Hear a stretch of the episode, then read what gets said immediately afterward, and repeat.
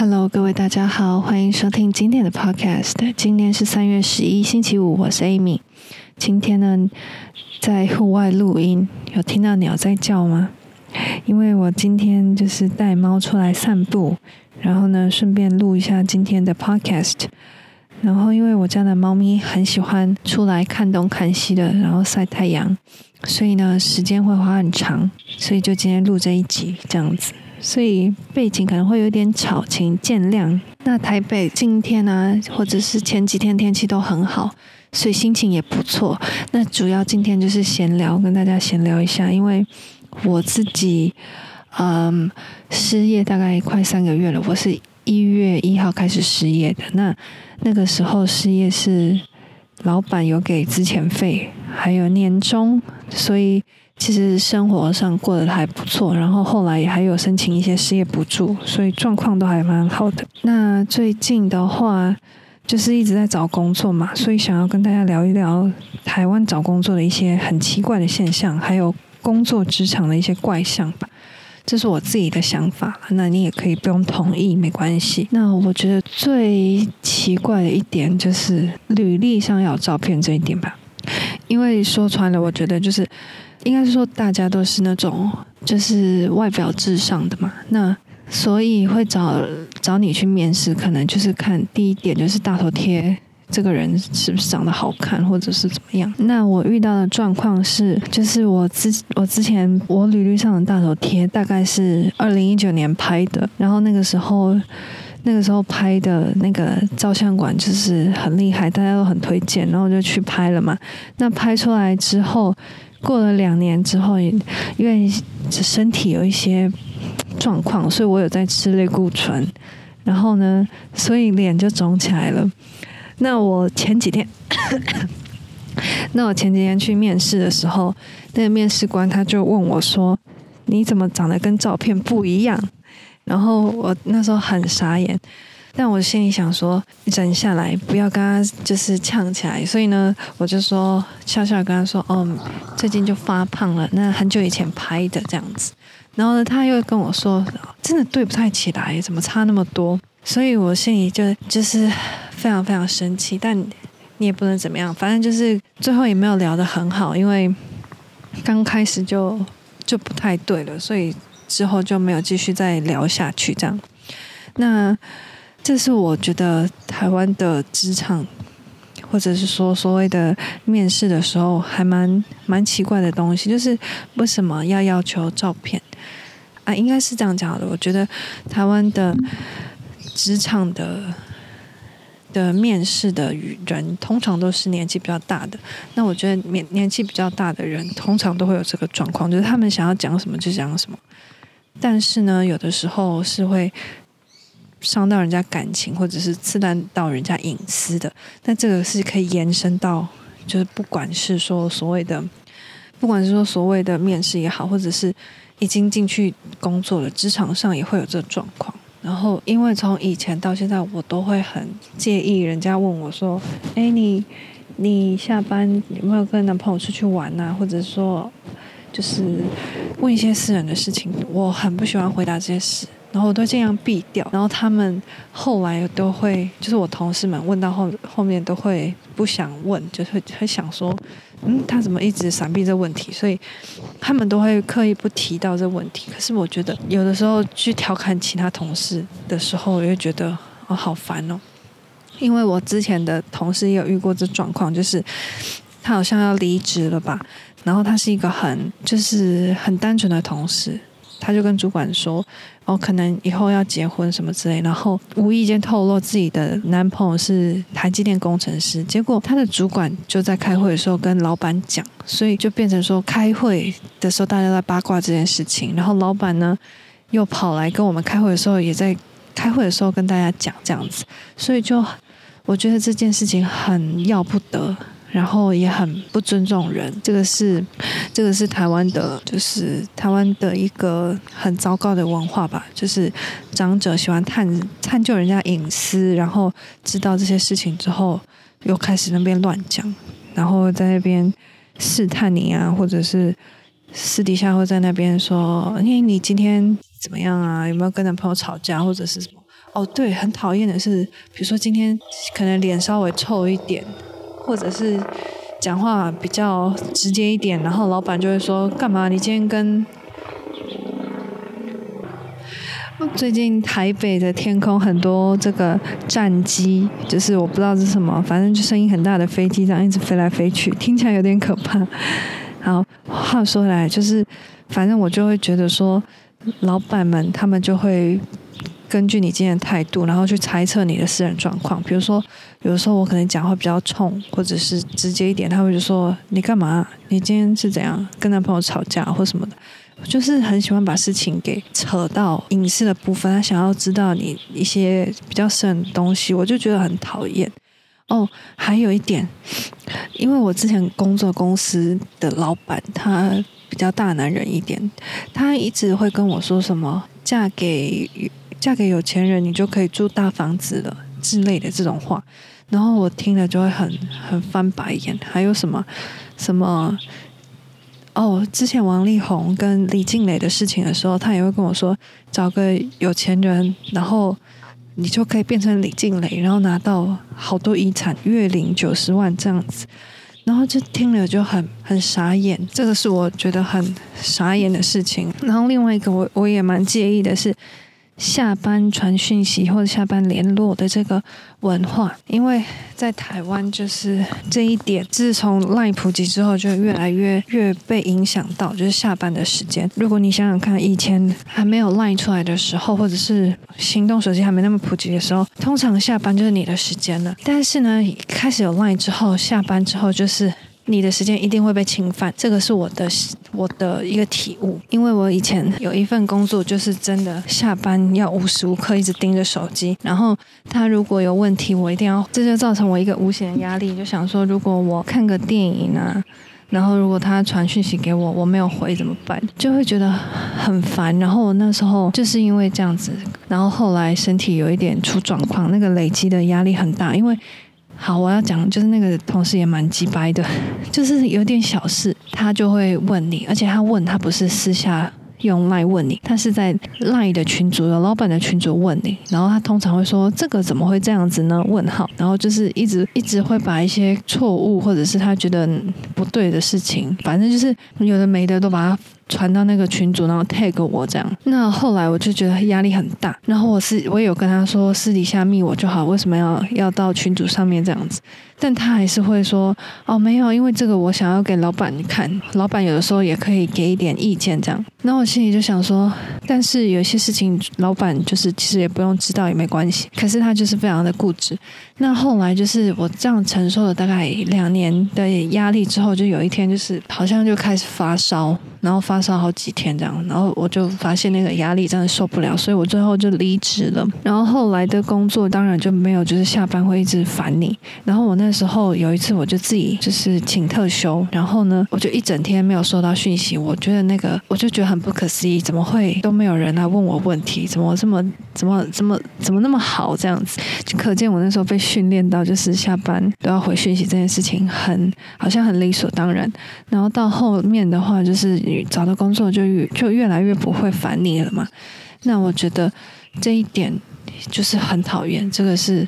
台湾的。企业文化里面真的需要改进的地方，而且政府，我觉得政府有一个很奇怪的现象，就是他的法都立得很严，但他们不会抓，或者是需要人家去检举，或者需要人家去去去做一些抗议的时候，才会开始开始有人去遵守吧。所以，如果是年轻的年轻的老板创业的话，我觉得他们会比较遵守这一块。那传承的话，基本上就是没有在理你的，因为我听的，我听得到的老板都说什么哦，我以前都工作到九点啊，晚上九点八点上班，工作到晚上九点，然后户头就是越来越多钱啊。你们跟我一样的话，也会这样子，什么一刚开始三万，然后再五万，再来十八万，然后心里想说，你会汇给我们十八万吗？我们也工作了十几个小时，但他但他就是喜欢讲一些干话吧，这叫干话，对。反正听听就好，然后还有再来是，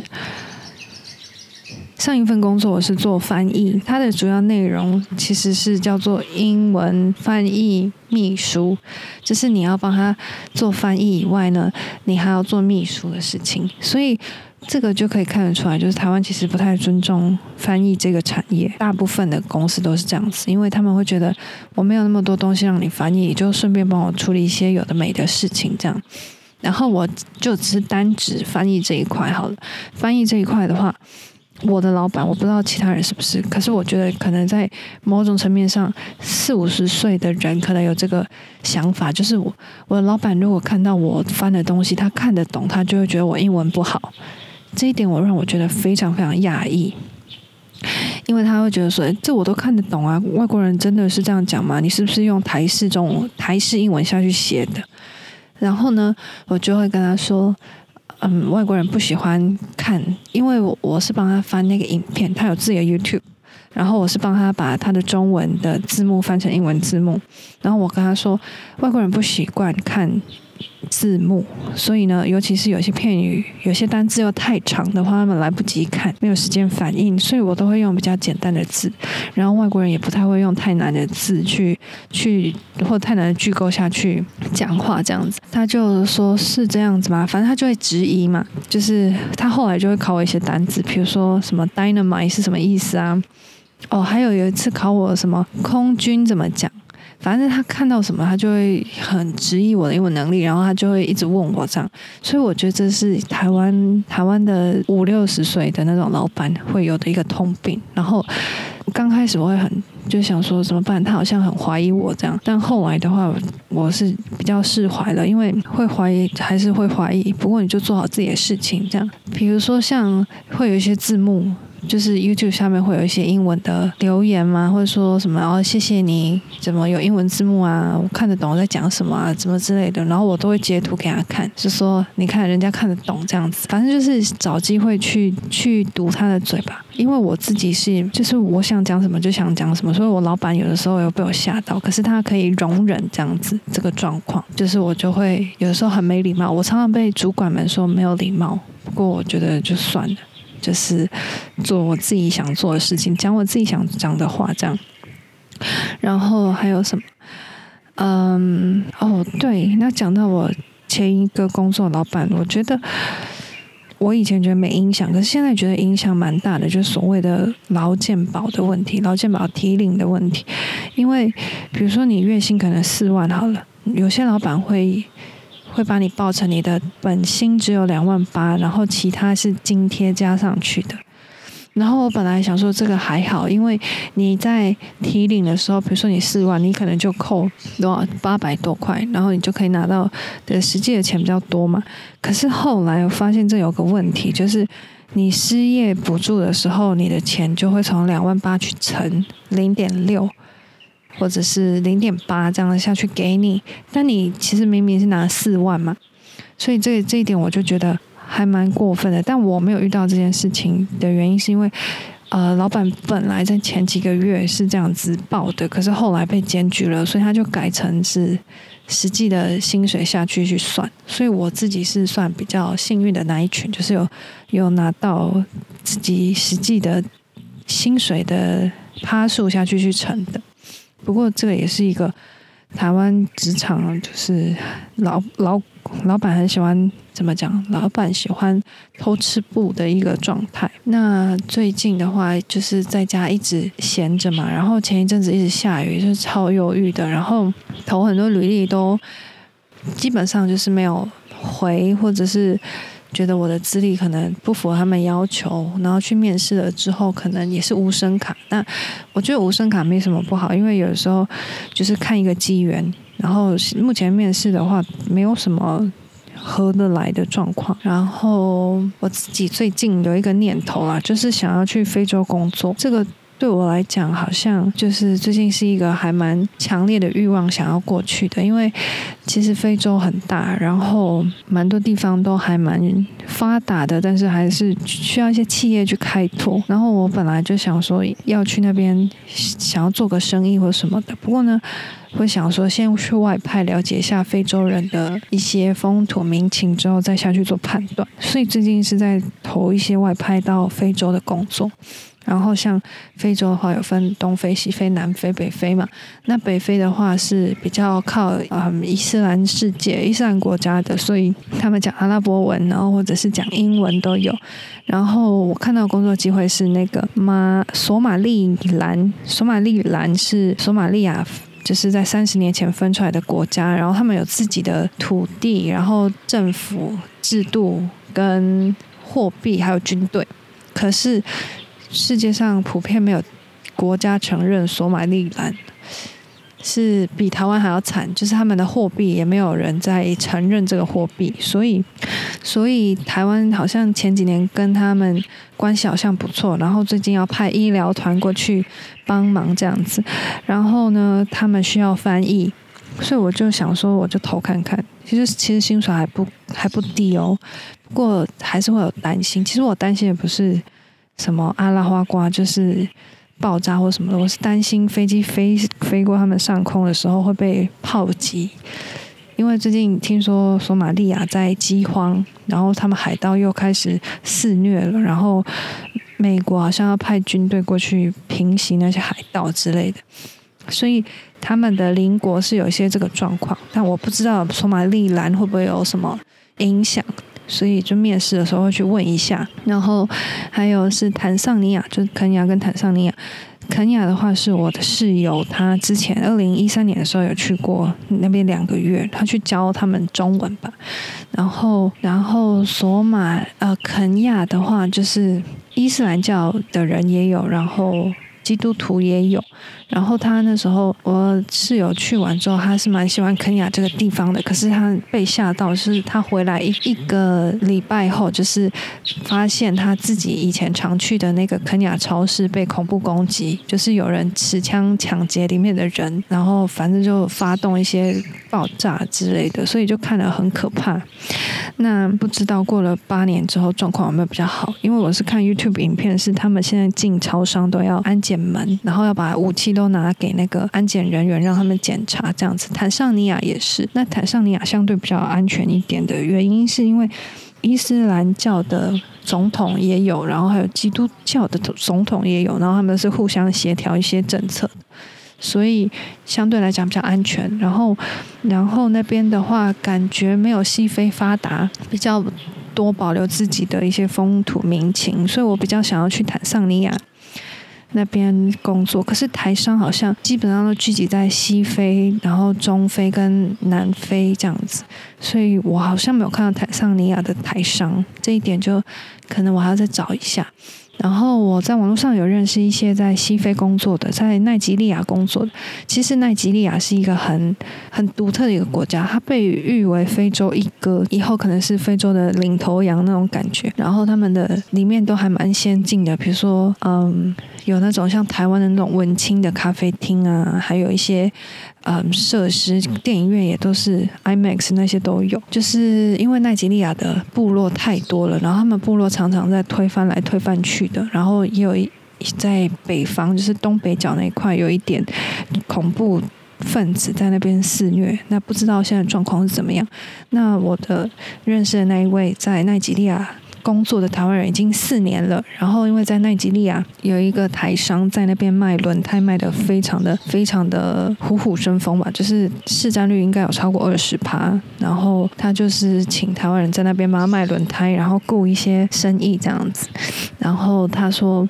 那边也有一些，因为就是有点靠北，所以那边有一些伊斯兰教徒的人，所以可能会稍微重男轻女。他有先跟我说，然后状况的话还是待开发。可是我我上网查了一下，我发现他们的物价跟台湾差不多，可是他们的平均所得大概在坦桑尼亚的话是四千多块，就是台币四千多块。然后去超市啊买那些三三 C 的用品，或者是。什么沐浴乳啊、洗发精或者是食物的话，都是跟台币差不多。你就算一算，就想说，哎，这台币的价钱嘛，就是，但是他们一个月只赚四千多块，所以就很很尴尬嘛，东西卖那么贵。然后那边他们那边的非洲人的话，通常都是去路边的摊贩，就是买那些用品，就是会便宜很多这样。然后去那边的话，都要打针、疫苗跟就是打那个什么黄热病，还有脑髓炎的疫苗、脑膜炎的疫苗都要打这样。那我自己。我自己是有做这些功课啦，那希望投的那些履历，就是有厂商或者是有企业可以找我去找我去稍微再谈一下，因为我觉得非洲再不去就完了。我已经快三十了，然后想说去个几年这样子去体验一下生活。今天的 podcast 就到这里，然后如果有任何疑问或者是想分享的，都可以在 Apple Podcast 留言。那就先这样子，拜拜。